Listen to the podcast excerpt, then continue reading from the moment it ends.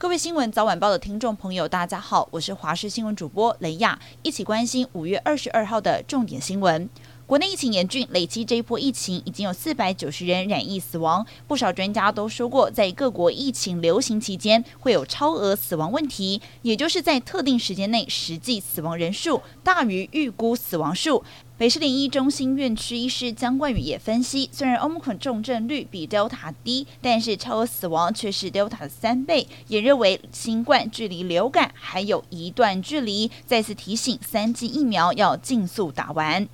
苗栗白沙屯拱天宫妈祖进香活动展开，数万名的信众是跟随粉红超跑展开八天七夜的长征，队伍行进速度快，今日迈入第三天，预计会抵达云林北港。今年报名的徒步进香人数创下历史新高，高达九万一千多人，全程来回近四百公里，考验信徒的体力。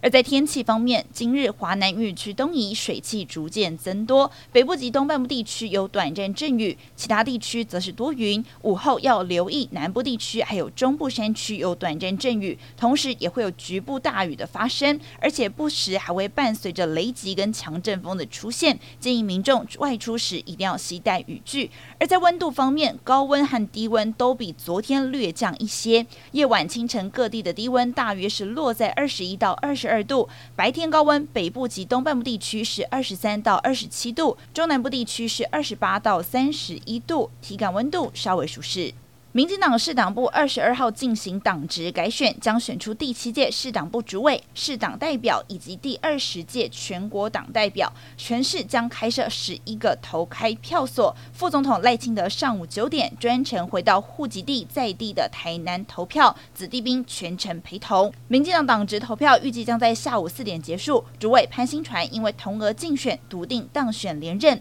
另外七十四人当中将要选出全国党代表四十四席。九十七人当中要选出市党员代表六十席。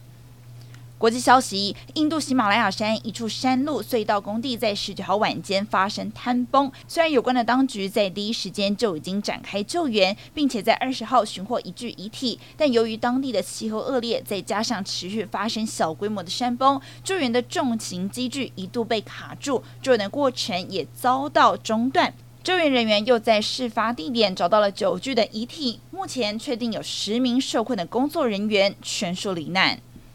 孟加拉东北部面临近二十年来最严重的洪水，官员表示，孟加拉国的河流已经决堤，大约有两百万人受困，目前要等到水位下降才能够修复破损的堤坝。针对孟加拉境内受到洪水的侵袭，专家示警，气候变化正在增加世界各地发生极端天气事件的可能性。全球变暖每增加一个程度，大气中的水量就会增加百分之七，对降雨产生不可避免的影响。